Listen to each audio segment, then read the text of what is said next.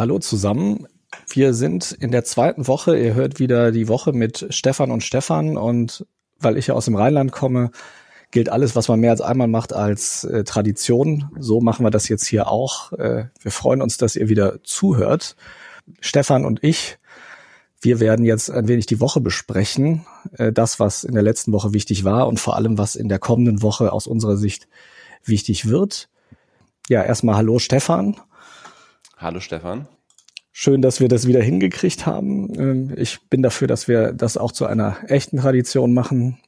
Und ähm, als allererstes würde ich gerne ganz kurz auf etwas eingehen, was wir letzte Woche ja schon besprochen haben. Da habe ich mich ja etwas aufgeregt über das äh, Pandemiegesetz in Nordrhein-Westfalen und habe vor allem äh, darüber geredet, dass man dort äh, Zwangsarbeit mit reinschreibt, dass also es war damals, es war geplant von der Landesregierung, dass man medizinisches Personal im schlimmsten Fall zwangsverpflichten könnte zu arbeiten, um ähm, einer Pandemie, in dem Fall natürlich der Corona-Pandemie, äh, zu begegnen. Und die, das Gesetz wurde jetzt zwar verabschiedet, die Passage wurde aber daraus gestrichen und es wurde ersetzt durch ein Freiwilligenregister, was ich sehr gut finde. Wir sehen also, so ein bisschen funktioniert in, selbst in Pandemiezeiten noch der Rechtsstaat und die Grundrechte werden ein Stück weit geschützt. Ob das wirklich in allen Bereichen so ist, werden wir heute besprechen. Da gibt es, glaube ich, noch ein paar andere Bereiche, in denen das äh, nicht ganz ungefährlich ist. Genau, ich wollte unter anderem auch über die Corona-Apps sprechen, vielleicht als erstes Thema. Ähm, da ist einiges ein bisschen durcheinander gegangen, glaube ich, in der öffentlichen Wahrnehmung, ähm, was auch nicht, äh, woran auch nicht äh, die Politik ganz unschuldig ist oder auch die Institutionen wie das Robert-Koch-Institut, ähm, weil da verschiedene Apps durchaus miteinander verwechselt wurden. Und zwar gibt es eine bestimmte Technologie, über die wir eigentlich ganz lange schon reden, nämlich äh, sogenannte Tracing-Apps ähm, das sind also Apps, die äh, versuchen nachzuvollziehen, wer mit wem Kontakt hat, äh, hatte über äh, Smartphones. Über die Bluetooth-Schnittstelle geht das normalerweise, also diese Schnittstelle, mit der Daten kabellos übertragen werden, was man jetzt zum Beispiel von kabellosen Kopf Kopfhörern äh, kennt. Und äh, fast alle aktuellen Smartphones haben diese Bluetooth-Technologie eingebaut und ähm, man hat da ganz gute Erfahrungen gemacht, zum Beispiel in äh, Südkorea. Ähm, wenn es darum ging, diese Kontaktketten ähm, nachzuvollziehen. Also wer hat eigentlich wen angesteckt? Und das ist ja eine Arbeit, die bisher in Deutschland die Gesundheitsämter machen, und zwar ganz klassisch, indem sie diejenigen Personen, die positiv getestet wurden, äh, befragen, mit wem hatten sie in den letzten Tagen und Wochen Kontakt. Und dann werden diese Leute abtelefoniert und es wird versucht zu rekonstruieren, wann waren die zusammen, äh, gelten die auch als äh, Risikokontakt, weil sie zum Beispiel länger als fünf Minuten mit dieser Person gesprochen haben und ähnliches. Und das ist natürlich alles sehr mühsam und sehr zeitaufwendig und deswegen sprechen wir sehr lange schon über diese Tracing-Apps, die da einfach ganz viel einerseits Zeit sparen könnten bei dieser Arbeit der Gesundheitsämter und andererseits eben auch die Kontaktketten viel besser und detaillierter nachzeichnen könnten.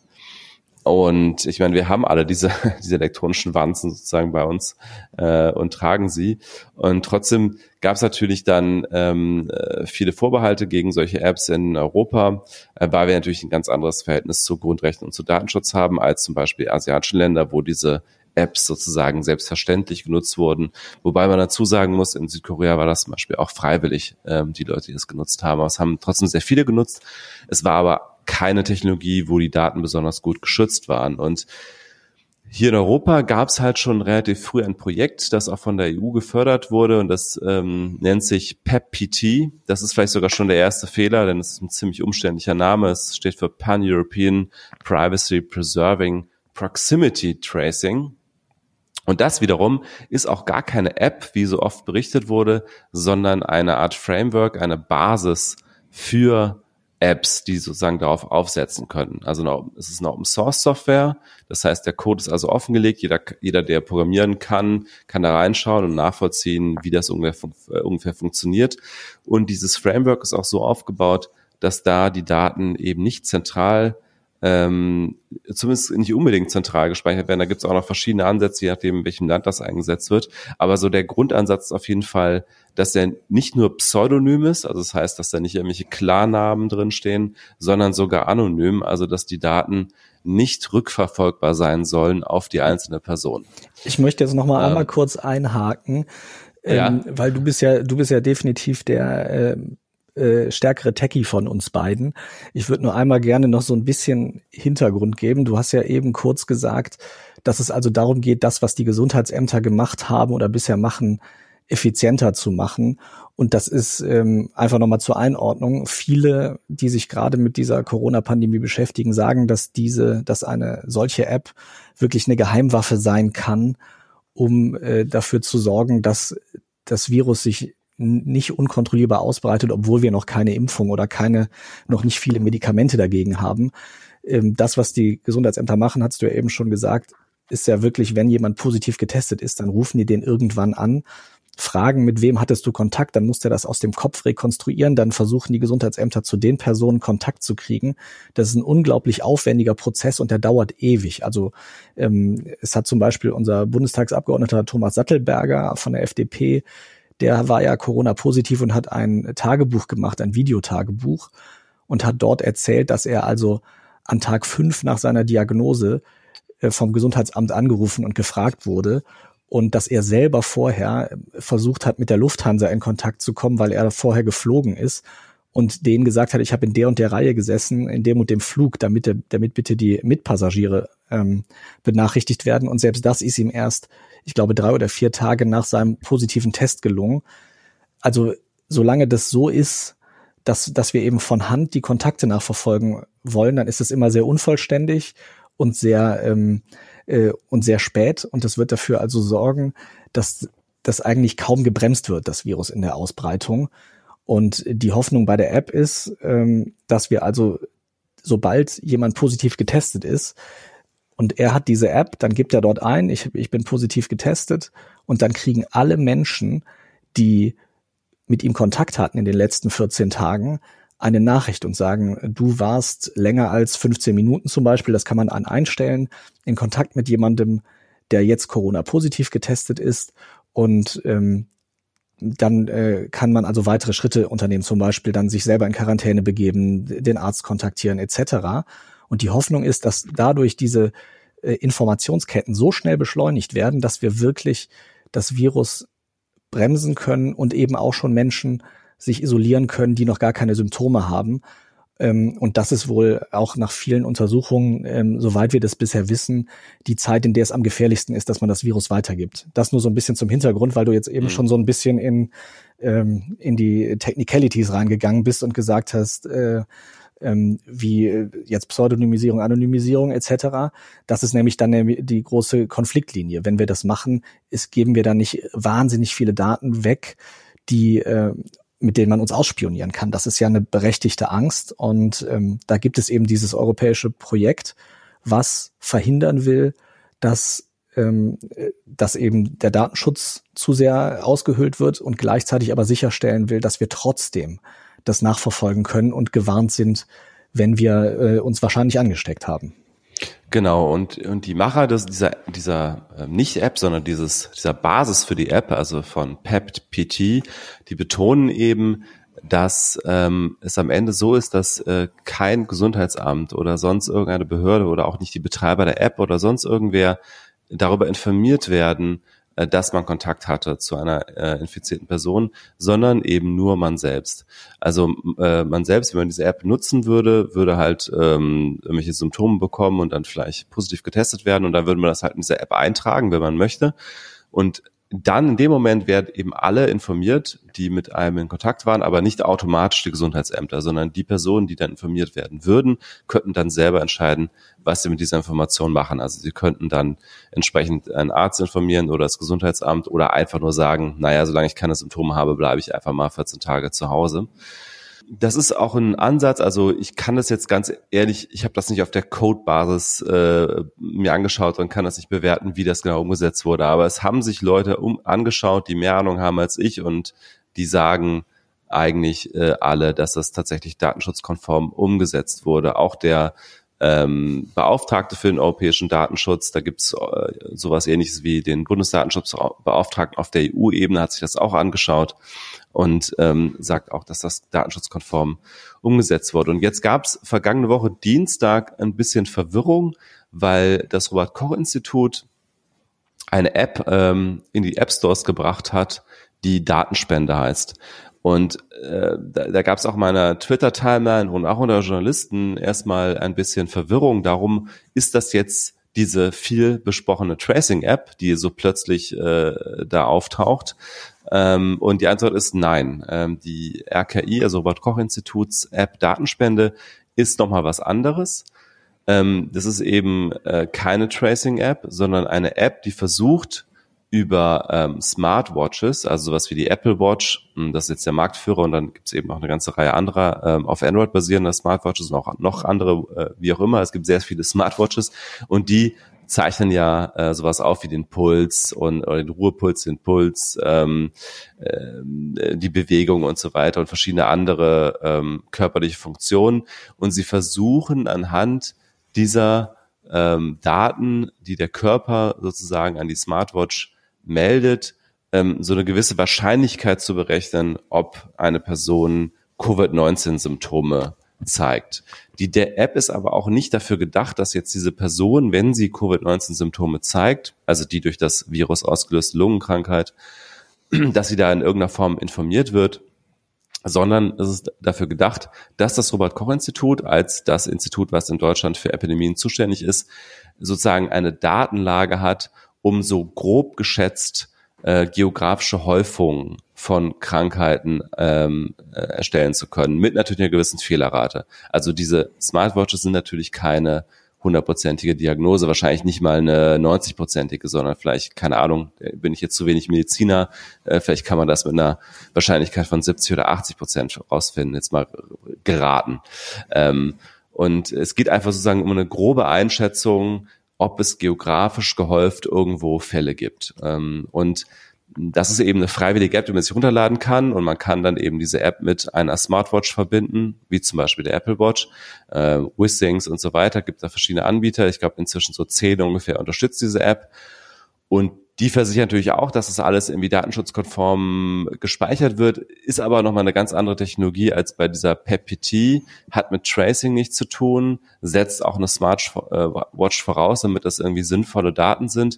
Und diese App ist auch nicht Open Source, was zum Beispiel die Gesellschaft für Informatik kritisiert hat. Ähm, also es ist nicht ganz klar ähm, auf der Code-Ebene, was diese App eigentlich tut.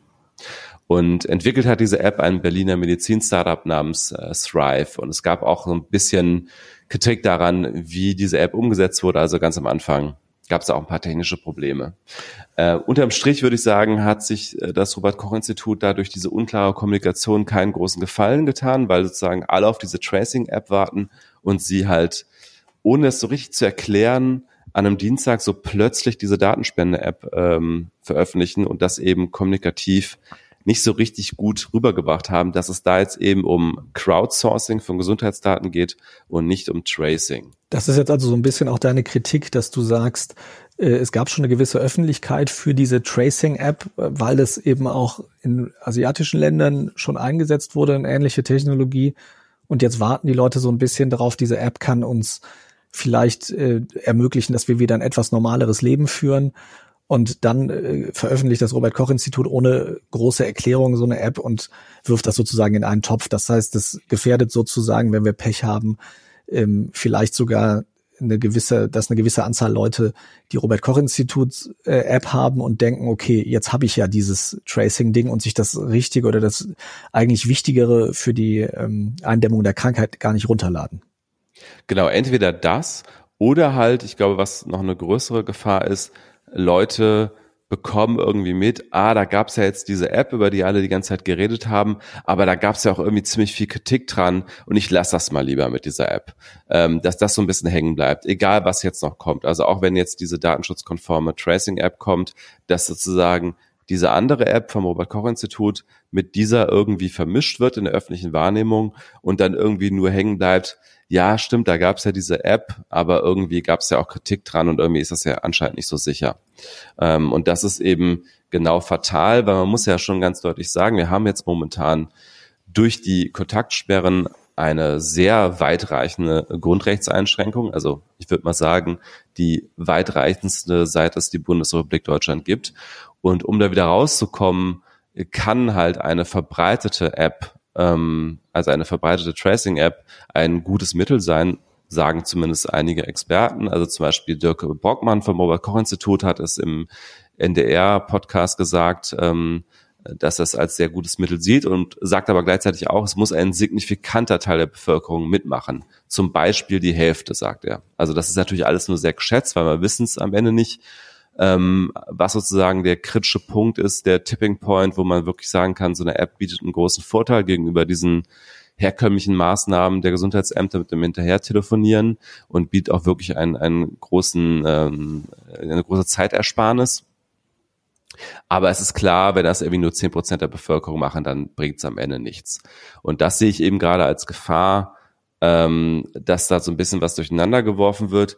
Und zusätzlich ist es jetzt auch noch so, dass ja auch Apple und Google vergangene Woche noch angekündigt haben, dass sie das Tracing auch datenschutzkonform umsetzen wollen, und zwar auf der Betriebssystemebene. Ähm, das heißt, dass es einfach mit einem Update wahrscheinlich ausgespielt werden soll, irgendwann auf den Telefonen und dass dann die Nutzer freiwillig einwilligen können, ähm, ich möchte mitmachen. Ähm, da frage ich mich auch, hat es da eigentlich irgendwelche Gespräche gegeben zwischen diesen Machern dieser europäischen App und eben Apple und Google oder macht jetzt diese Apple-Google-Technologie am Ende diese europäischen Ansätze überflüssig? Äh, das ist alles noch nicht so ganz klar. Ich frage mich aber jetzt auch, wenn du das erzählst, wir haben jetzt diese europäische Basis und wenn jetzt also eine App käme von oder im Betriebssystem integrierte äh, Funktion von, von Apple und von Google, hieße das dann, dass die trotzdem in diese Datenbank das reinschreiben würden in diese allgemeine, weil wir wir haben ja überhaupt nichts davon, wenn wir jetzt drei verschiedene Systeme haben, die parallel funktionieren. Wir brauchen ja eine große Datenbank, die alle erfasst, sonst funktioniert das Ganze ja nicht. Genau, und das ist eben nicht so richtig klar gerade, ähm, inwiefern Apple und Google da auf dieses Framework setzen wollen. Also wie ich es verstanden habe, haben sie eine eigene Lösung gebaut.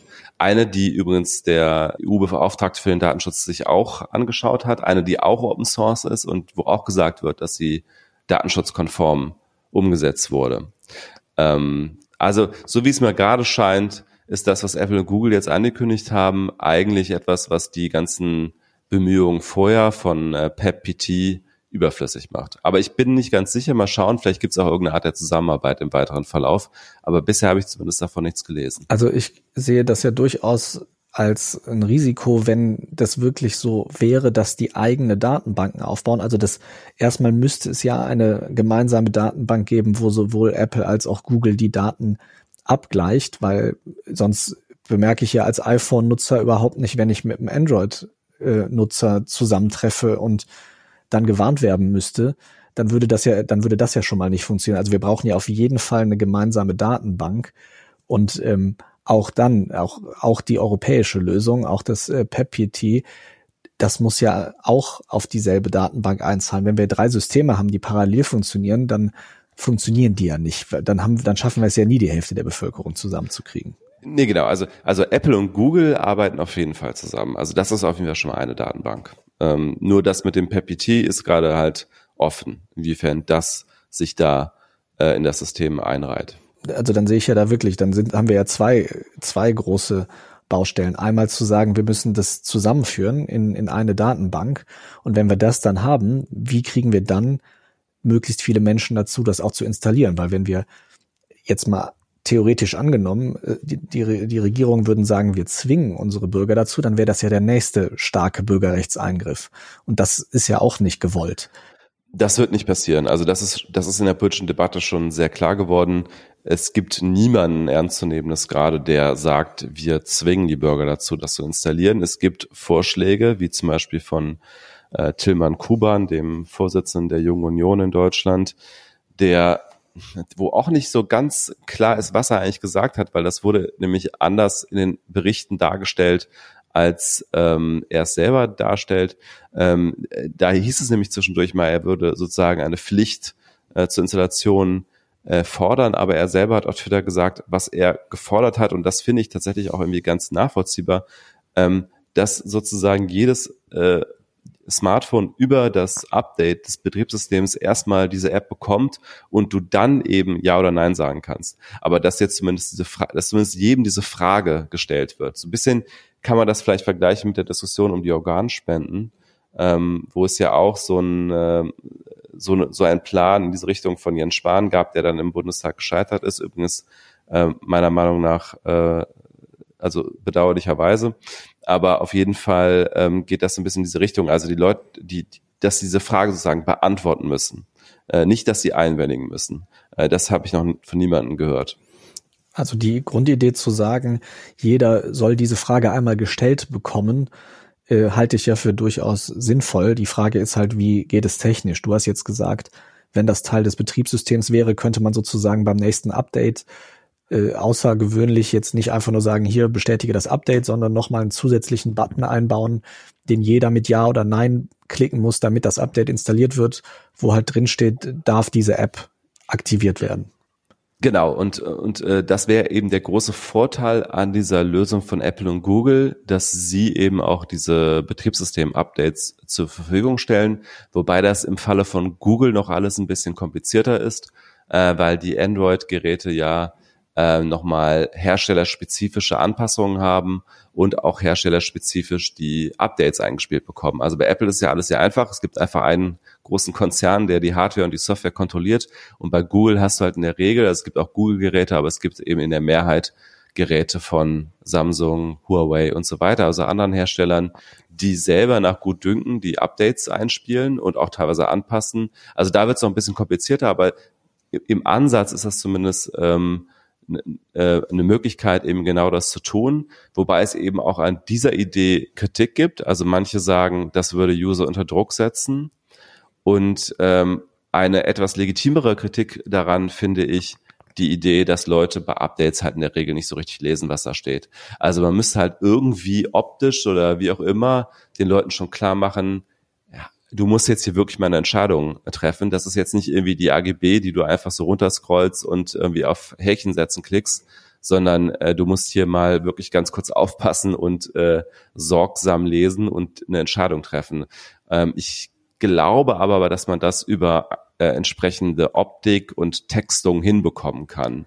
Zum Beispiel auch, indem man einfach so einen Button einfügt, ähm, der standardmäßig auf Nein steht und den man aktiv auf Ja stellen muss und dann auf Weiterklicken muss. Und man kann aber auch auf Weiterklicken, ohne diesen Button zu verstellen. Also mit solchen Tricks. Und dass, wenn man das noch optisch äh, deutlich macht, dass dieser Weiter-Button schon aktivierbar ist, bevor man diesen Schalter umstellt, ähm, verstehen das wahrscheinlich die meisten, würde ich vermuten, ähm, dass sie da eine Entscheidung treffen sollen und nicht einfach nur weiterklicken sollen. Also ich verstehe, warum das eine ansprechende Idee ist. Ich finde aber trotzdem, das sind mir ein bisschen viele Wenns, vor allem weil wir an der Stelle ja auch noch gar nicht darüber gesprochen haben, wie viele Leute eigentlich auch ein altes Smartphone benutzen, für das es einfach keine Software-Updates mehr gibt. Und äh, die Leute werden dann überhaupt nicht erfasst von diesem Ding. Vielleicht äh, wäre es ja am ehesten sinnvoll, eine Kombination aus all diesen Dingen zu tun. Das ist sozusagen sowieso implizit klar, dass für diejenigen, für die es keine Updates mehr gibt, und das könnte in der Android-Welt durchaus einige sein, dass man die App auf jeden Fall auch nochmal so in den App Store stellt. Das ist sozusagen sowieso außer Frage. Es ist halt die, nur die Frage, ob man bei denen, die noch aktiv an äh, Betriebssystem-Updates partizipieren, ob man es bei denen nochmal äh, sozusagen ähm, automatisch installiert und dann eben fragt. Ähm, und die politische Diskussion in Deutschland geht meiner Wahrnehmung nach aber in die Richtung, dass das eher nicht passieren wird, sondern dass ähm, es halt am Ende wirklich einfach eine App gibt, die man sich runterladen muss, freiwillig und man muss eben auch aktiv danach suchen, ähm, um dabei mitzumachen. Dann stellt sich aber ja schon die Frage, wie erreichen wir dann diese Zahlen? Also selbst wenn wir nur sagen, äh, die Hälfte der Bürger, dann sind das ja immer noch wahnsinnig viele und ähm, ich halte das ja schon für ein, für ein schwieriges Unterfangen, so viele Leute davon zu überzeugen. Einerseits ist es natürlich das Thema, was gerade alle beschäftigt. Das heißt, die Wahrscheinlichkeit, dass jemand das einfach gar nicht mitkriegt, dass es diese App gibt, ist, glaube ich, relativ gering. Auf der anderen Seite wird da sicherlich auch viel Misstrauen herrschen, gerade in Deutschland, was die Daten angeht. was ich ganz spannend finde, auch als Diskussionspunkt, wo ich auch selber nicht so genau weiß, wo ich stehe, ähm, sind ja so Dinge, also wenn man es mal im Extrem denkt, was China zum Beispiel gemacht hat, die haben ja sowieso Apps, die überhaupt nicht auf den Datenschutz äh, geachtet haben, verbreitet und haben dann zum Beispiel gesagt, wussten dann, wo habe ich mich aufgehalten, war ich in einem Gefahr Gefahrengebiet etc. Das soll ja bei den Apps zum Glück alles gar nicht erhoben werden.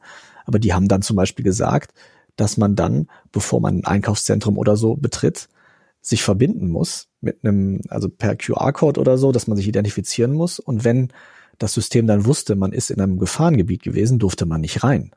Und ähm, das ist natürlich ein Extremfall, aber das Ganze in der Softversion zu machen und zu sagen, zum Beispiel, wenn ich zu Orten gehe, wo sich viele Menschen treffen und sich ansammeln, dass, dass wir sozusagen als Gesellschaft sagen, dann wollen wir, dass da nur Leute hingehen, die so eine App haben. Das ist ja durchaus eine Möglichkeit, sowas zu machen, die mhm. aber natürlich auch stark in unsere Freiheitsrechte eingreift. Hast du da eine Meinung zu? Bin ich auch total hin und her gerissen, ähm, weil es ist natürlich so, also ist mal ganz, wenn man es mal ganz rational betrachtet, kann man natürlich sagen, naja, man kann ja sagen, diese, diese Treffen sind entweder gar nicht erlaubt oder wir erlauben sie nur, wenn Leute äh, diese App haben. Und dann kann man ja sozusagen utilitaristisch sagen, wir ermöglichen dadurch ein kleines bisschen mehr Freiheit. Und wer halt die App nicht installiert, der ist sozusagen immer noch auf demselben Stand, wie wenn alle diese App nicht hätten, nämlich dass es einfach nicht erlaubt ist.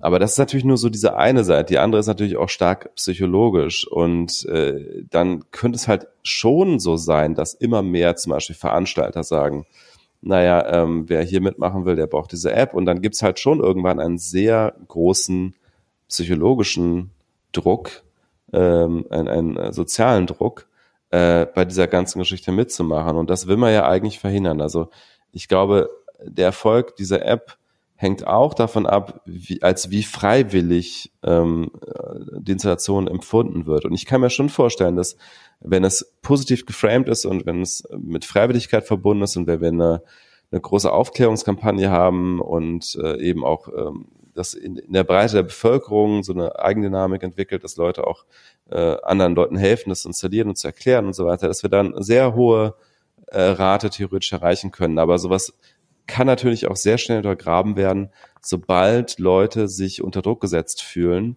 und dann so mit Trotz reagieren, wie es jetzt auch schon einige tun in, in dieser ganzen äh, Corona-Epidemie. Also ich meine, es gibt ja jetzt genug Leute, die irgendwelche Verschwörungstheorien verbreiten oder sagen, das ist alles nicht schlimm, das wird instrumentalisiert, um, um irgendwelche Freiheiten zu unterdrücken und so weiter. Solche Leute wird es ja immer geben, aber der, ich glaube, der Anteil dieser Leute steigt, sobald sich Menschen unter Druck gesetzt fühlen, so eine App zu installieren und genau solche Maßnahmen, also zu sagen, wer hier teilnehmen will, der braucht die App, genau solche Maßnahmen ähm, unterfüttern halt genau solchen diese Eindrücke, glaube ich. Es ist also vor allem eigentlich ein kommunikatives oder ein Aufklärungsproblem, weil wenn wir, ähm, wenn wir glaubwürdig sagen können, ich meine, du hast eben gesagt, der Datenschutzbeauftragte hat es geprüft und sagt, es passt. Das heißt, wenn wir einmal Vertrauen in diese Institutionen erzeugen können äh, als Gesellschaft und sagen können, wenn äh, da das Siegel drauf ist, dass das sicher ist, dann ist es sicher.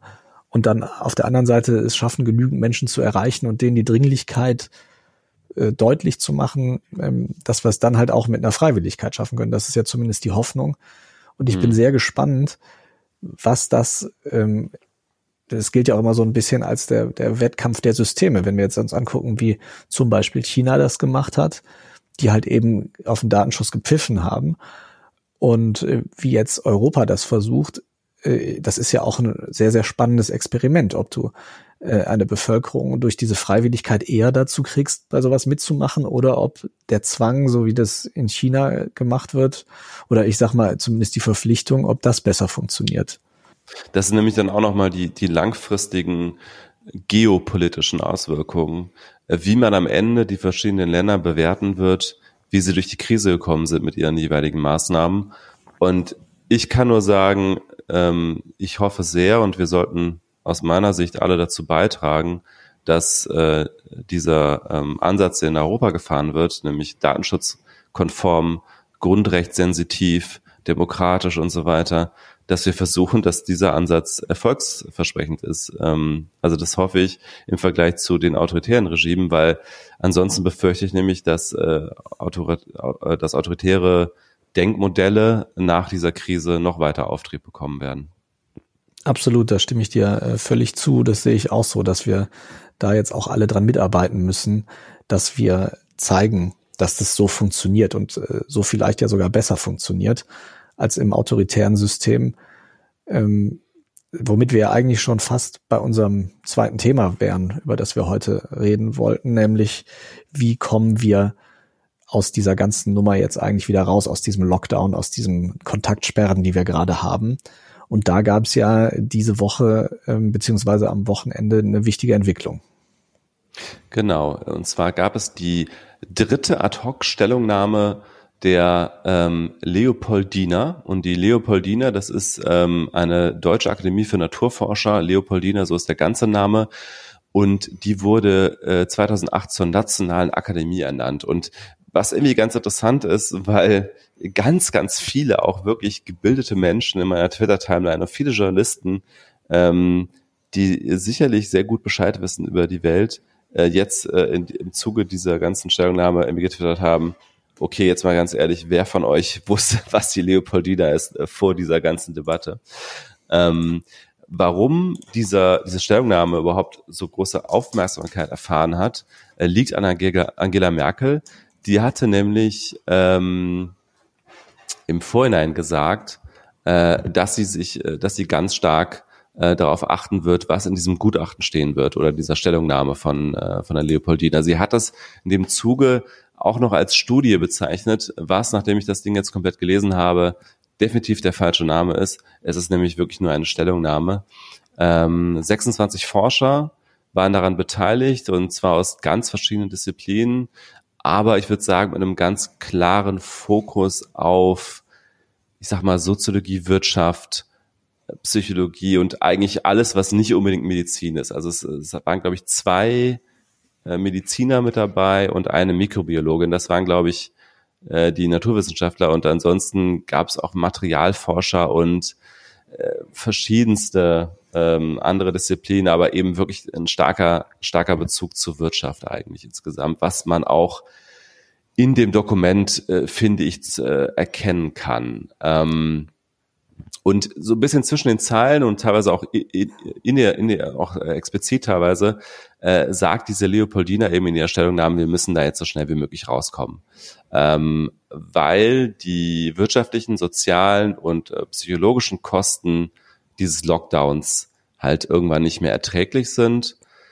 Ähm, und was ich aber ganz interessant fand beim Lesen dieser ganzen Stellungnahme, es sind insgesamt, glaube ich, 15 Seiten gewesen, es wird nicht so richtig gut, meiner Meinung nach, begründet, ähm, warum die Maßnahmen erstens so schnell gelockert werden sollen und zweitens, wie sie gelockert werden sollen. Also es werden auch wirklich äh, relativ konkrete Fahrpläne vorgestellt. Also zum Beispiel äh, in der Schule erst die kleineren in kleinen Klassen mit Masken, 15 äh, Schüler maximal und solche Dinge äh, und dann erst die kleinen Läden und so. Also es wird ziemlich konkret viel vorgeschlagen, aber es gibt nicht so richtig irgendwelche Datengrundlagen dafür. Also es werden weder Studien zitiert, gut, die gibt's auch in den meisten Fällen nicht, muss man sagen. Es werden aber auch keine Modelle zitiert. Äh, ich meine, es gibt ja schon ein paar Preprints zumindest ähm, und es gibt ja auch ein bisschen Datengrundlage. Äh, und davon wird halt nicht zitiert und es wird auch nicht wirklich begründet. Es wird halt eigentlich eher so gesagt, das muss jetzt geschehen. Und man kann jetzt entweder sagen, ja gut, das sind viele Menschen, die sich damit gut auskennen, oder man sagt sich, hm, warum eigentlich jetzt genau das?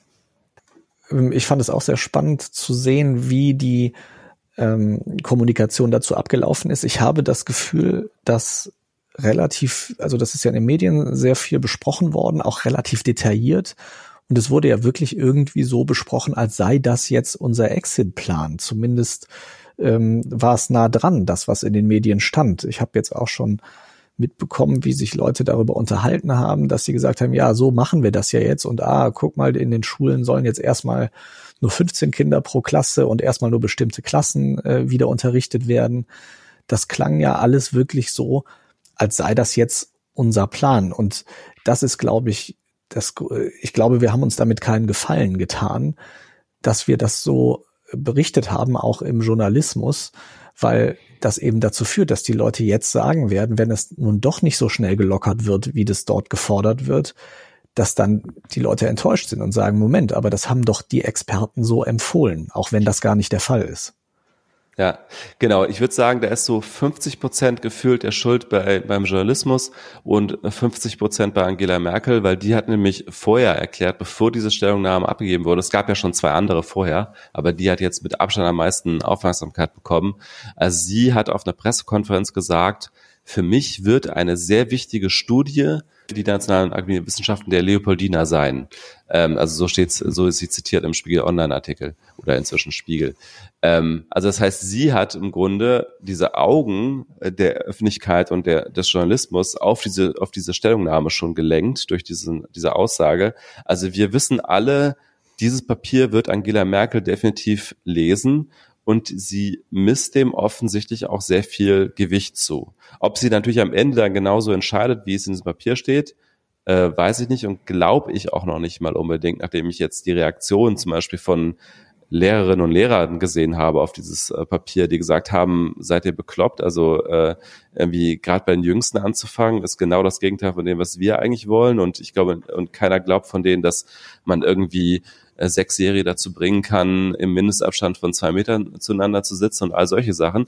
Also äh, da ist auch die Frage, inwiefern haben die sich eigentlich mal mit Leuten, die direkt betroffen sind, vorher besprochen. Äh, aber auf jeden Fall ähm, ist da ein Teil schuld, meiner Meinung nach, auch bei der Politik, ähm, weil eben ähm, Kanzlerin Merkel das im Vorhinein diese Stellungnahme schon so in den Fokus gerückt hat und gesagt hat, ich werde ganz genau darauf schauen, was die schreiben, um zu entscheiden, wie es weitergehen soll. Und sie setzt sich damit ja selbst auch unnötig unter Druck, weil wenn da jetzt natürlich, da stehen ja nun mal Sachen drin, auch Empfehlungen, obwohl es eigentlich gar nicht so wirklich Empfehlungen sind, sondern das wird ja alles eher so als Meinung immer verkleidet. Ähm, aber da stehen immer Sachen drin, die Menschen jetzt auch gelesen haben und sich auch rauspicken und sagen, okay, Merkel hat gesagt, sie schaut da drauf, da steht jetzt drin, dass Dinge, dass die Restriktionen langsam wieder gelockert werden sollen. Wo bleibt denn jetzt die Lockerung? Also das, ähm, ja, damit hat sie sich keinen Gefallen getan. Und ich ähm, frage mich wirklich auch, wie wollen wir jetzt weitermachen, auch in der Außendarstellung?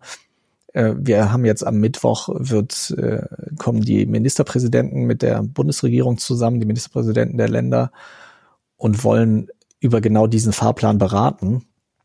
Ähm, ich bin mal gespannt, was da rauskommt. Es gibt ja durchaus andere Stellen, die sagen, es ist viel zu früh, um die Maßnahmen zu lockern oder die vielleicht sogar eher eine Verschärfung noch fordern. Genau, da gab es die Stellungnahme vom Helmholtz-Zentrum für Infektionsforschung, HZI, und zwar schon vor dieser Leopoldiner Stellungnahme am 8.4. Ähm, die Pressemitteilung ist ziemlich eindeutig für so ein Institut überschrieben mit, es ist zu früh, Restriktionen zu lockern. Ähm, Grundlage äh, dafür waren mathematische Modelle ähm, und äh, die haben sie auf einem Preprint-Server veröffentlicht. Ähm, es gibt ja jetzt zu dem aktuellen SARS-CoV-2-Virus noch keine wissenschaftlichen ähm, Studien, die den normalen wissenschaftlichen Standards entsprechen. Das heißt also durch ein Peer-Review-Verfahren gelaufen sind oder so gut wie noch gar nicht, glaube ich, ähm, weil das einfach zu lange braucht, dieses Peer-Review-Verfahren. Das heißt, es wird momentan sehr viel Forschung einfach sozusagen hochgeladen auf irgendwelche offenen Server und das hat jetzt auch das HZI gemacht in dem Fall und hat halt auf Grundlage mathematischer Modelle äh, berechnet, äh, dass äh, eine zu frühe Lockerung ziemlich fatal wäre für die Reproduktionszahl, wie sie heißt, also die, ähm, die Anzahl der Menschen, die ein anderer ansteckt. Und ähm, dass damit, also mit einer zu frühen Lockerung jetzt eben ähm, die, die Kurve, über die so viel gesprochen wird in letzter Zeit, wieder steil ansteigen würde und damit wir sozusagen in die Katastrophe laufen würden, weil die Krankenhauskapazitäten sehr schnell gesprengt wären. Ähm, und das ist natürlich in dieser ganzen äh, Gemengelage alles ein bisschen ähm, schwierig und auch eben gerade äh, in Bezug auf äh, die Meinungen der Bevölkerung, denn es ist ja wirklich ein Drahtseilakt, äh, den die Politik gerade ähm, hier ähm, kommunikativ gehen muss, Ähm, äh, nämlich, du hast einen Teil der Bevölkerung, der sehr schnell in Panik verfällt und du hast einen anderen Teil der Bevölkerung, der es nicht ernst nimmt. Und du musst irgendwie so kommunizieren, und natürlich hast du auch in der Mitte noch eine ganze Reihe rational, Menschen denken, äh, rational denkender Menschen. Aber du musst halt so kommunizieren, dass du einerseits die Leute, die sowieso schnell in Panik äh, verfallen, nicht noch mehr in Panik verfallen und diejenigen, die es nicht ernst nehmen, eben dann doch ernst nehmen. Oder zumindest ein größerer Teil davon. Und ähm, solche ja, widersprüchlichen Informationen, die halt beide von sehr offiziellen Stellen kommen oder zumindest gefühlt offiziellen Stellen, ähm, sind da wahrscheinlich nicht so hilfreich. Und äh, was ja noch dazu kommt, wenn wir jetzt über die, wenn wir jetzt über kurzfristige Lockerungen reden, dann heißt das ja, dass wir andere Schutzmechanismen brauchen. Und das, der eine Schutzmechanismus wäre ja diese Tracing-App, über die wir eben so lange geredet haben. Dann äh, ging es darum, die Testungen auszuweiten, also deutlich mehr Menschen und deutlich häufiger zu testen, um eben früher festzustellen, wo es große Ausbrüche gibt. Und das äh, Letzte sind dann nicht nur Abstandsregelungen in der Öffentlichkeit, sondern auch Schutzmasken, die ja, wenn man nur die einfachen Gesichtsmasken trägt, eher andere schützen als einen selber und deswegen also nur funktionieren, wenn es alle machen. Und in allen drei Bereichen, also die App ist noch nicht auf dem Markt. Wir haben viel zu wenig Schutzmasken, um die flächendeckend auszugeben und dass also jeder auch immer wieder die austauschen kann, weil die eben auch schlechter wirken je länger sie benutzt werden. So, als drittes haben wir noch die Tests, die ausgeweitet werden sollen. Und da ist es nach allem, was man hört, äh, was zum Beispiel auch unser bekanntester Virologe Christian Drosten zuletzt gesagt hat, er geht davon aus, dass man da zumindest im Moment gar nicht mehr so viel draufsetzen kann, nicht weil die Labors die Kapazitäten nicht haben, sondern weil man die dafür nötigen Reagenzien nicht mehr bekommt in dem Umfang, in dem man sie eigentlich genau. bräuchte. Und auf den internationalen Märkten. Genau. Und äh, wir testen schon überdurchschnittlich viel in Deutschland, aber eben immer noch nicht so viel, wie das laut all dieser Prognosen eigentlich nötig wäre. So, und das heißt, wir haben diese drei Dinge, in dem, wo wir an allen drei Stellen noch nicht so weit sind, wie wir eigentlich sein müssten, um diese Restriktionen zu lockern. Und jetzt also in dem, in dieser Phase zu sagen, schon einen Fahrplan vorzustellen oder einen gefühlten Fahrplan, wie es gehen könnte, das ist halt eben kommunikativ und du hast eben gesagt, das Ganze ist auch eine kommunikative Herausforderung. Das war zumindest kommunikativ sehr ungeschickt, würde ich sagen. Genau, also äh, zu den äh, Tests sagt ja auch diese Leopoldiner Stellungnahme, man sollte viel mehr testen und so. Und da denke ich mir auch immer, da, ja, ja, ich meine, kein Mensch gerade sagt, wir wollen weniger testen.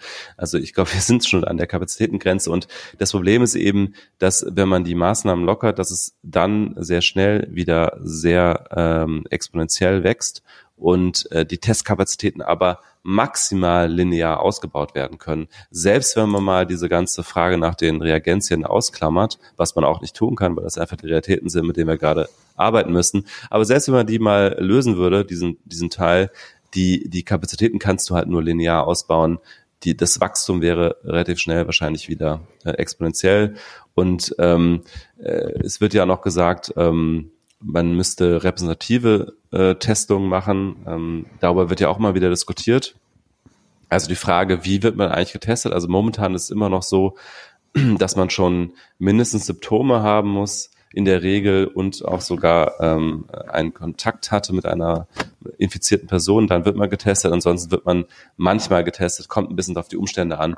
Aber es wird auf jeden Fall nicht so einfach mal, so, werden nicht so tausend Menschen zufällig ausgewählt und dann wird getestet, um irgendwie Datengrundlage zu haben darüber, wie weit ist denn eigentlich das Virus in der Bevölkerung ver verbreitet, äh, wie hoch ist die Dunkelziffer. Das wird zum Beispiel auch ganz konkret gefordert von der Leopoldina.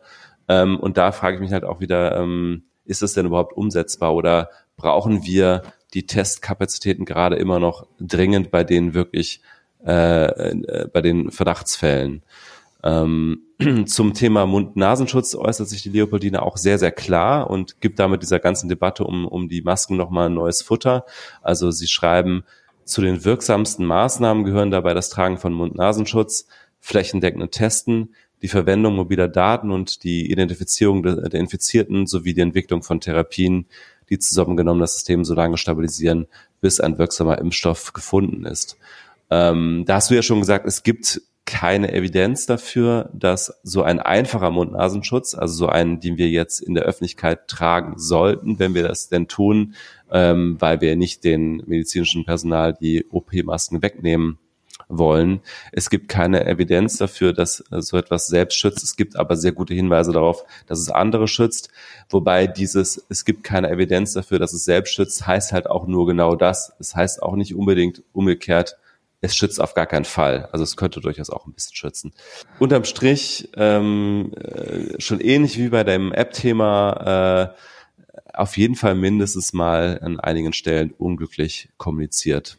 Und das ist genau der Punkt, ich glaube. Und damit kann man das ja auch ganz gut zusammenfassen, den Themenkomplex. Also da wurden jetzt einfach, glaube ich, Hoffnungen geschürt, dass wir relativ bald wieder uns Richtung Normalität bewegen, wobei wir eigentlich noch viel zu wenig wissen, um das jetzt schon zu entscheiden. Und dass wir zumindest, ja, ich meine, in Frankreich haben sie gerade die Ausgangssperren verlängert, äh, in Italien wurden sie vor einer Weile verlängert. Ähm, ich glaube einfach, dass wir noch nicht, also dass zumindest diese, diese Studie eine Hoffnung geweckt hat, wo ganz und gar nicht sicher ist, dass er auch erfüllt wird. Und da sollten genau. wir uns einfach darauf einstellen, dass das schon passieren kann jetzt, dass äh, wir eben nicht so schnell aus, den, aus dem Lockdown rauskommen und äh, wir, weil es wäre ja noch viel schlimmer, wenn wir das jetzt vorzeitig beenden und dann wieder in exponentielles Wachstum reinkommen. Dann wäre nämlich dieser ganze, diese ganze Anstrengung, die wir jetzt hatten und dieser, dieses ganze Leid, was das ja auch für viele Menschen bedeutet, wäre das nämlich umsonst gewesen und wir müssten das Ganze nochmal von vorne anfangen. Und das wäre dann wirklich, das wäre dann die richtige Katastrophe. Genau, das ist auch aus, aus einer wirtschaftlichen Perspektive tatsächlich mit das schlimmste Szenario. Also wenn wir jetzt zu schnell wieder aus dem Lockdown rausgehen und dann nochmal so einen kompletten Stillstand haben, einen zweiten kompletten Stillstand, ähm, dann haben wir ein richtiges Problem, auch wirtschaftlich. Ähm, also das ist äh, von daher auch aus dieser Perspektive äh, deutlich besser, da jetzt ganz vorsichtig mal den Deckel aufzumachen bei den ähm, Lockdown-Maßnahmen. Ja, und ähm, ich würde als letztes Thema für heute gerne noch kurz ähm, dann tatsächlich ein wirtschaftliches Thema ansprechen, was ja dann eher so mein Nerd-Thema ist. Und zwar hat Italien angekündigt, fast 40 Milliarden Euro EU-Hilfen nicht in Anspruch zu nehmen, die eigentlich hart ausgehandelt wurden am Wochenende. Und zwar deswegen, weil sie aus dem europäischen Stabilitätsmechanismus stammen sollten, äh, den wir wahrscheinlich alle kennen, weil da die ganzen oder ein Großteil der Griechenland-Kredite herkamen, als äh, wir da diese Finanzkrise hatten. Und der Grund ist, dass Italien unter anderem fordert, also die, die aktuelle Krise auch nutzt, um gemeinsame europäische Schulden wieder in den Vordergrund zu stellen und zu fordern. Das ist ein Thema, wir kennen das als unter Eurobonds. Das wird jetzt wiedergeboren unter dem Namen Corona-Bonds. Und das ist also eine ewige Diskussion eigentlich, fast seit es die Europäische Währungsunion gibt. Soll es Anleihen geben oder soll es möglich sein, dass ein europäischer Staat Schulden aufnimmt, für den er dann zusammen mit allen anderen äh, Euro-Staaten haftet?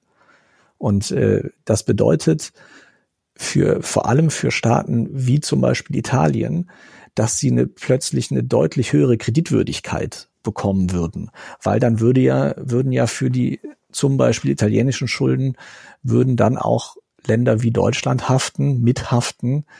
Und Deutschland hat eine deutlich bessere Kreditwürdigkeit oder Bonität als Italien. Das würde bedeuten, es wäre leichter Ital für Italien an Kredite zu kommen. Sie müssten vor allem weniger Zinsen dafür zahlen und die Haftung läge nicht alleine dort.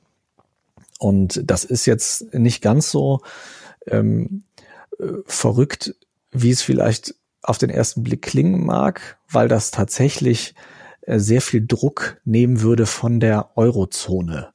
Ähm, die, die Befürworter von solchen Bonds sagen, dass äh, einzelne Länder und ihre Schulden so ein bisschen zum Spielball werden der Finanzspekulanten, dass man also wetten kann, indem ich also bestimmte Geschäfte tätige, zum Beispiel kann ich darauf wetten, dass Italien äh, seine Schulden nicht mehr zahlen kann. Und dann profitiere ich davon und treibe Italien damit so ein bisschen in den Ruin.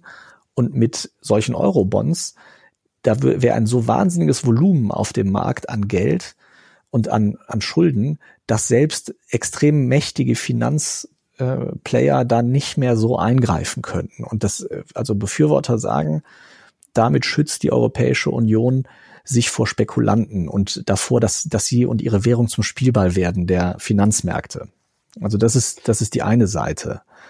Und ähm, die andere Seite ist aber, dass es einfach schon bei Einführung der Währungsunion Bedenken gab in den, vor allem in den Ländern mit besserer Bonität, dass eben genau das passiert, dass man also gemeinsame Schulden aufnimmt und dann als, ich sag mal, wirtschaftlich etwas disziplinierteres Land die Schulden mitbezahlen muss von den Ländern, die eben nicht so drauf achten, die dann sagen, super, jetzt können wir uns billig verschulden, das tun wir jetzt einfach auch.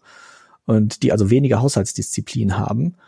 Und ähm, damals gab es den, ähm, den Grundsatz, der diesen Wählern versprochen wurde oder diesen äh, Bürgerinnen und Bürgern, äh, no taxation without representation. Das heißt, frei übersetzt, wenn ich wofür Geld bezahle, dann darf ich auch mitbestimmen, wofür es ausgegeben wird. Und wenn ich natürlich jetzt aber einem anderen Land erlaube, in unser allen Namen Geld aufzunehmen, dann kann ich aber nicht mehr mitbestimmen, wie dieses Geld ausgegeben wird, obwohl ich mit dafür hafte. Und äh, mit diesem Verbrechen, äh, äh, Versprechen zu brechen, das wäre also ein, ja, ein harter Bruch eines Wahlversprechens oder des Versprechens, das damals bei der Euro-Einführung gemacht wurde. Und Kritiker befürchten, wie ich denke, zu Recht, dass das dazu führt, dass ähm, antieuropäische populistische Parteien extremen Aufwind bekommen würden und wir dann vielleicht doch in Deutschland zum Beispiel eine AfD hätten, die bei 30 Prozent steht plötzlich, weil dann viele Leute sagen, ey, sorry, aber jetzt geht's um mein Geld, jetzt müssen wir da halt mal äh, mit der Axt rein. Mhm. Äh, kannst du noch mal ganz kurz erklären, wie dieser Mechanismus des äh, ESM funktioniert, also der europäische Stabilitätsmechanismus? Da ist es doch so, wenn ich das richtig verstanden habe, im Grunde auch ein bisschen so, dass eigentlich am Ende ähm, die anderen Staaten mithaften. Also ist es nicht so, dass, da, da werden ja irgendwelche äh, auch Anleihen ähm, am Markt ähm, angeboten und äh, die werden aber hinterlegt mit Geld der europäischen Mitgliedsländer, oder? Oder der Euro-Mitgliedsländer. Ja, also äh, ja, aber äh, es ist ein äh, Mechanismus, da, also die Euro-Länder haben dort Geld eingezahlt und dem damit also ein Grundkapital gegeben. Und dann kann der ESM mit Hilfe dieses Grundkapitals und mit ähm, Haftungsversprechen der Länder selber Schulden machen und dieses Geld dann verteilen. Also insofern ist es auch ein Mechanismus, um gemeinsam Schulden zu machen. Der große Unterschied ist, dass, ähm, und das war ja auch immer die riesige Kritik, die jetzt während dieser ganzen Griechenland-Bailouts war, der ESM kann sehr, sehr strenge Vorschriften machen, wie mit diesem Geld zu verfahren ist, wie es zurückzuzahlen ist, kann sozusagen Auflagen machen. Und ähm, die ähm, in Griechenland war das ja so, da ähm, wurden dann, also da wurde jede Auszahlung, wurde immer verbunden mit sehr, sehr harten Sparmaßnahmen, die auch zwangsweise waren. Damit wurde sozusagen dieses, das haben dann die Befürworter auch ähm, als Grund genannt, damit wurde sozusagen dieses No Taxation Without Representation so ein bisschen ja. aufgehoben, weil dann ja der ESM Griechenland reinreden konnte, wie es sein Geld ausgibt, wo es Geld sparen muss. Mhm. Und aber gerade in Griechenland wurde das extrem kritisiert. Also diese, dieser Zwang zur Sparpolitik. Ähm, und da gibt's auch Ökonomen, die immer noch sagen, da hatten die Griechen auch recht mit, dass sie das kritisiert haben. Die haben gesagt, erst dieser Zwang zur Sparpolitik, der, der von diesem Stabilitätsmechanismus auch ausging, der hat erst dafür gesorgt, dass Griechenland noch tiefer in die Krise gefallen ist, weil, weil es eben keinen ökonomischen Stimulus mehr machen konnte, weil die ganzen mhm. Unternehmen pleite gegangen sind durch die Sparmaßnahmen der Regierung, weil so viele Leute mhm. ihre Rente verloren haben oder große Teile ihrer Rente. Also das, das war alles nicht ohne Kritik. Und deswegen gab es eigentlich jetzt auch eine Einigung, dass jetzt bei dem Angebot des ESM, da standen, da standen jetzt 500 Milliarden im Raum, die der erstmal ausschütten sollte, ähm, dass da äh, keine Auflagen mehr geben, dass es da keine Auf Auflagen mehr geben soll, außer dass das Geld halt zur Bekämpfung der Krise jetzt ausgegeben mhm. werden soll, also fürs Gesundheitssystem ähm, oder für Stimuli, die halt äh, gegen die Krise wirken sollen. Aber der ESM hat gerade in Italien einen furchtbar schlechten Ruf. Also die ähm, Italiener galten ja immer, auch als wir als Griechenland ähm, das ganze Geld bekommen hat vom ESM, galten die Italiener immer als der große Wackelkandidat, wo alle gesagt haben, wenn da jetzt sowas passiert wie in Griechenland, dann fliegt uns die Eurozone um die Ohren. Ähm, das heißt, die Italiener haben sich auch medial und in der Öffentlichkeit sehr viel mit diesem ESM beschäftigt und haben die ganze Zeit auf Griechenland gezeigt und gesagt, guck mal, wie die dieses Land zugrunde richten. Das ist dieser Mechanismus, der stabilisiert das nicht, der macht es kaputt. Und ähm, also bei, bei vielen, bei mehreren Parteien in Italien und auch im großen Teil der Öffentlichkeit hat dieses, dieser Begriff ESM einen so wahnsinnig schlechten Ruf, dass die überhaupt nicht bereit sind, da irgendwie drüber nachzudenken, Geld von denen zu nehmen, weil sie halt sagen, die werden uns zugrunde richten. Und ähm, viele sagen dort, wir wollen Eurobonds oder gar nichts. Und ähm, ich halte das auf der einen Seite halte ich diese Angst vom ESM für legitim, weil es halt, weil er mit sehr viel ähm, ja, diesem, dieser Austeritäts-, dieser Sparpolitik einhergeht und damit assoziiert wird. Auf der anderen Seite ist, ist es jetzt zu sagen, den, den anderen Euro-Ländern die Pistole auf die Brust zu setzen und zu sagen, ähm, Eurobonds oder wir lassen die Eurozone kaputt gehen, das ist schon hart und das ist schon auch eine Form der Erpressung. Ähm, vor allem, weil wenn wir Eurobonds haben wollten, müssten dafür ja erstmal Rahmenbedingungen und Regeln geschaffen werden. Das ginge überhaupt nicht so schnell, dass wir jetzt das machen könnten und damit jetzt aktuell was gegen die Krise tun könnten. Wir wären also sowieso, das würde eh alles viel zu lange dauern und das Geld vom ESM, weil es da die Regeln gibt, wäre viel schneller verfügbar. Es ist also ja, schon auch ein politischer Winkelzug, jetzt diese Krise zu nutzen und zu sagen, so, wir drücken jetzt diese Bonds durch. Ja, aber das heißt, es geht ja gerade in dieser Diskussion und auch gerade bei der Ablehnung der Fünf-Sterne-Bewegung in Italien letztlich um ganz viel Symbolpolitik, weil ähm, die, die Gelder, diese 39 Milliarden Euro äh, EU-Hilfen, die Italien jetzt äh, aus dem ESM hätte abrufen können, äh, mit der Auflage, es ist zur Bekämpfung der Corona-Krise, ist ja de facto gar keine Auflage. Also äh, ist ja ganz klar, gerade gibt's die Corona-Krise. Italien hätte mit dem Geld ja de facto jetzt gerade in dieser Situation machen können, was es wollte. Also, äh, weil das ist ja alles Auswirkung der Corona-Krise. Also ob sie jetzt Unternehmen retten oder Leuten Grundeinkommen geben oder was auch immer, sie hätten ja im Grunde alles machen können. Das hätte man alles äh, mit Auswirkungen der Corona-Krise bekämpfen, rechtfertigen können. Ähm, also das heißt, es geht eigentlich um dieses Symbol ESM, und dass dieses, diese Institution sozusagen abgeschafft wird und auch künftig vor allen Dingen, auch nach der Corona-Krise, dann ein anderer Mechanismus besteht, äh, bei dem die Länder, die ähm, sozusagen davon profitieren, dass sie Teil einer gemeinsamen Eurozone sind, obwohl sie teilweise überschuldete Haushalte haben, äh, ihre Souveränität behalten, wenn sie Schulden machen was ja ein nachvollziehbarer Wunsch ist, aber was auf der anderen Seite auch wiederum von den Ländern, die halt Haushalte haben, die solider sind, wie jetzt Deutschland, eben auch aus guten Gründen abgelehnt wird. Ähm, ich denke mir, so unterm Strich muss man natürlich schon sagen, Deutschland ist ein unfassbarer Profiteur des Euros insofern, als dass wir für unsere sehr starke Exportwirtschaft eine sehr billige Währung haben ähm, was ja Deutschland erst im Zuge äh, der Euro-Einführung zu diesem extremen Powerhouse wieder gemacht hat innerhalb von Europa. Ne? Also erst, erst seitdem, ich meine, vorher galt Deutschland lange Zeit äh, auch mal so als kranker Mann Europas. Und äh, wir haben ja dann durch den Euro einfach eine, eine Währung bekommen, die sich äh, auf dem Weltmarkt äh, als äh, viel vorteilhafter für die deutsche Industrie erwiesen hat als vorher die starke deutsche Mark. Und gerade in solchen Krisensituationen ähm, werten ja auch solche Währungen wie jetzt der Dollar traditionell auf, was es der Wirtschaft in den USA zum Beispiel dann eher schwerer macht, wenn sie Exporte äh, steigern will. Ähm, gut, die USA haben sowieso ein riesengroßes Handelsdefizit und so weiter, ist eine ganz andere Diskussion, aber Deutschland ist eben vom Export extrem abhängig und diese billige Währung des Euros, äh, davon profitierte die deutsche Wirtschaft sehr, sehr stark. Und man könnte natürlich auch sagen, das ist sozusagen dann der Preis dafür, dass wir äh, uns an so eine äh, günstige Währung dann gekoppelt haben. Das ist richtig und ähm, das ist auch, auch das ist eine legitime Forderung, dass man eben sagt, Deutschland hat da so sehr von profitiert, dann äh, soll es jetzt also auch eine größere Last tragen, wenn es darum geht, diesen Währungsraum zu retten. Völlig richtig. Ähm, ein Aspekt, den man dabei aber beachten sollte, ist, die Profiteure des Euro sind größtenteils exportierende Unternehmen, nicht so sehr Privatpersonen.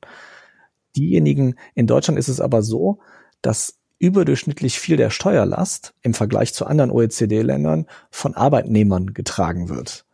Und das ist wiederum ein, eine Ungleichheit. Das heißt, wenn man es jetzt mal auf die Spitze treibt, sagt man, eine bestimmte Art von Unternehmen profitiert vom Euro, erhöht seinen Gewinn. Die Kosten dafür, die man dann am Ende tragen muss, um in dieser Solidargemeinschaft zu bleiben, nämlich eventuell die Eurobonds irgendwann, tragen dann aber überdurchschnittlich viel die Arbeitnehmer. Und das ist aber eine Ungerechtigkeit, die wir hier innerhalb Deutschlands regeln müssen, wenn wir das tun wollen. Und ich könnte mir tatsächlich vorstellen, wenn man vielleicht auch mit ein bisschen Öffentlichkeitsarbeit begleitet, eine Unternehmenssteuerreform macht und eine Lohnsteuerreform und dann gleichzeitig sagt, so, wir machen jetzt Eurobonds und zahlen das aber von dem Geld, was wir von den exportierenden Unternehmen abschöpfen, die ja nun am meisten profitiert haben vom Euro, dann glaube ich, ließe sich sowas auch besser verkaufen. Ich glaube aber in der aktuellen Situation, wo dann dieser Druck ist und dieser Handlungsdruck, wo wir alle sagen, jetzt müssen wir gucken, dass die Eurozone nicht auseinanderfliegt und im schlimmsten Fall die EU nicht auseinanderfliegt, wenn man dann das Gefühl hat, okay, uns wird jetzt die Pistole auf die Brust gesetzt und gesagt, Eurobonds oder alle sterben, jetzt im ökonomischen Sinne, ich glaube, dass das zu sehr viel Widerstand führen wird. Und man könnte, also was, ne, was ein Kompromiss wäre, den man da machen könnte, der auch von einigen Ökonomen jetzt ähm, vorgeschlagen wird, ist, dass man sagt, wir machen jetzt Euro-Bonds, die aber ganz klar auf die Corona-Krise beschränkt sind. Und danach verhandeln wir nochmal neu. Das wäre sozusagen so ein Mittelding aus dem, was jetzt, also was einerseits ähm, gefordert wird von den Eurobond-Befürwortern und äh, was jetzt angeboten wird, nämlich mit, mit Hilfe des ESM, dass man sagt, wir machen es so ähnlich, aber es gibt halt, es läuft nicht über den Umweg ESM, der sehr negativ behaftet ist, sondern es gibt wirklich gemeinsame Schulden, die wir jetzt aufnehmen, die aber, aber wir schaffen keinen Mechanismus, der danach unendlich oft wiederholt werden kann. Gut, dann haben wir jetzt eine relativ lange zweite Sendung gemacht ähm, im Vergleich zu unserer ersten, was vielleicht auch daran liegt, dass ich mich diesmal äh, vorbereitet habe, was ich beim ersten Mal ehrlich gesagt nicht getan habe und deswegen auch einen relativ hohen Redeanteil hatte. Ähm, ich habe noch so ein paar Randnotizen rausgesucht, die kann ich einfach nur ganz kurz mal ansprechen. Also da müssen wir nicht lange drüber diskutieren, aber es waren einfach so ein paar interessante, quirkige Nachrichten rund um die Corona-Krise, die ich so ein bisschen gesammelt habe. Ich habe auch einen ganz langen Twitter-Thread ähm, wo, wo ich sowas sammel. Also ich fand es ganz interessant, die Bärenpopulation äh, des äh, Yosemite Nationalpark hat sich angeblich vervierfacht, stand in der LA Times. Das ging aber schnell. Die, ja, habe ich auch gedacht. Wahrscheinlich um, umliegende ähm, Landschaften, wo du nicht so viele Menschen, also wo, wo eben weniger Menschen sind und äh, da der Yosemite Nationalpark jetzt eben auch ohne Menschen ist, kommen die wahrscheinlich dahin zurück. Äh, die Erde ist seismografisch stiller geworden, schreibt die New York Times. Weil wir weniger fliegen? Ähm, weil es einfach weniger Erschütterungen gibt, wahrscheinlich auch durch weniger Verkehr. Hm. Was die, ähm, äh, was die Geowissenschaftler natürlich total freut, weil die jetzt ganz viele Experimente machen können. Äh, in China grassiert inzwischen Rassismus, was ich auch äh, von einem Freund gehört habe, der noch viele Kontakte nach China hat, der da mal gelebt hat für, für zwei Jahre, ähm, weil da so ein bisschen offiziell die Partei jetzt sagt, wir haben das alles unter Kontrolle und falls es jetzt nochmal zum Ausbruch kommt, dann sind das die Ausländer schuld. Und das hat sich in der Bevölkerung auch sehr gut äh, verbreitet, diese, diese These. Äh, es gibt insbesondere auch Rassismus gegenüber Schwarzen in China gerade ähm, und aber auch ganz generell Ausländern. Also die dürfen zum Beispiel ganz viele Restaurants nicht mehr betreten und sowas. Also ein bisschen ähnlich, wie du es auch schon aus Indien berichtet hattest. Ähm, es gab mal es gab mal eine Meldung, dass äh, Foxconn 13.000 Jobs für amerikanische Arbeiter schaffen will. Das war irgendwie so ein äh, eines der ersten eine ersten Pressemitteilungen von Donald Trump, nachdem er Präsident wurde. Foxconn, äh, das Unternehmen, was äh, die, das iPhone unter anderem oder größte große Teile genau. vom iPhone herstellt. Genau. Ähm, und diese Fabrik ist immer noch leer. Da gab es jetzt einen Medienbericht von äh, The Verge, ähm, die da mal vor Ort waren und das fotografiert haben und gesehen haben, diese Fabrik ist äh, auch zwei Jahre danach immer noch leer. Also das war offenbar eine reine PR-Aktion. Das hat aber jetzt nichts direkt mit dem Coronavirus zu tun. Nee, genau, stimmt. Das ist ein, ein quirky Nachricht, die mir untergekommen ist, die mit dem Coronavirus nichts zu tun hat. Äh, was aber mit dem Coronavirus zu tun hat, war ein Interview mit Bill Gates in den Tagesthemen, wo ich erstmal an sich es interessant fand, dass die Tagesthemen ein Interview mit Bill Gates bekommen haben. Und ähm, er hat da so ein bisschen ausgeführt, wie er das mit der Impfstoffentwicklung sieht. Er ist ja da sehr, sehr aktiv mit seiner Stiftung schon lange. Und er hat gesagt, selbst wenn wir auf die üblichen Tests verzichten würden bei einem Impfstoff, äh, geht er immer noch davon aus, dass es mindestens 18 Monate dauert, bis so ein Impfstoff auf dem Markt ist. Also ist eher eine düstere Aussicht. Äh, und noch eine ganz interessante, quirkige Sache ist, dass in den USA in den Verwaltungen immer noch ganz viel die uralt Programmiersprache COBOL aus den 50er Jahren verwendet wird und dass da jetzt gerade Programmierer und Programmiererinnen mit COBOL-Kenntnissen dringend gesucht werden und IBM bietet jetzt kostenlose Kurse in dieser uralt Programmiersprache äh, COBOL weil die US-Verwaltung sonst ihre Systeme remote nicht zum Laufen bringt, beziehungsweise weil sie sonst nicht in der Lage ist, die äh, an vielen Anfragen zu bearbeiten, die ja jetzt zum Beispiel auch wegen der Hilfsprogramme auflaufen. Genau, also die, die Software an sich läuft immer noch auf COBOL äh, in verschiedenen Bundesstaaten. Das ist ja in den USA generell noch, noch föderaler geregelt als in, äh, in Deutschland in vielen Stellen. Ähm, es geht da jetzt, glaube ich, gar nicht um Bundesverwaltungssoftware, sondern um äh, die Software von Kommunen und Staaten. Ähm, und da läuft noch ganz viel auf COBOL und die Arbeitslosenanträge zum Beispiel laufen über solche Interfaces und die sind gerade vollkommen überlastet und müssen erweitert werden und gefixt werden und dafür brauchen sie halt ähm, Leute mit COBOL-Kenntnissen. Ja, sehr verrückt. Ja, da sieht man mal, was passiert, wenn man seine Software 50 Jahre nicht, nicht überholt. Ja. Genau. Dann danke dir, Stefan. Ähm ich danke, ich danke dir, Stefan. Ich danke euch allen fürs Zuhören und ich bin dafür, dass wir da jetzt also eine echte Tradition draus machen, wie ich das am Anfang schon sagte, und nicht nur eine rheinländische. Und äh, freue mich, wenn wir uns nächste Woche wiederhören. Dito, bis dann. Bis dahin, ciao. Tschüss.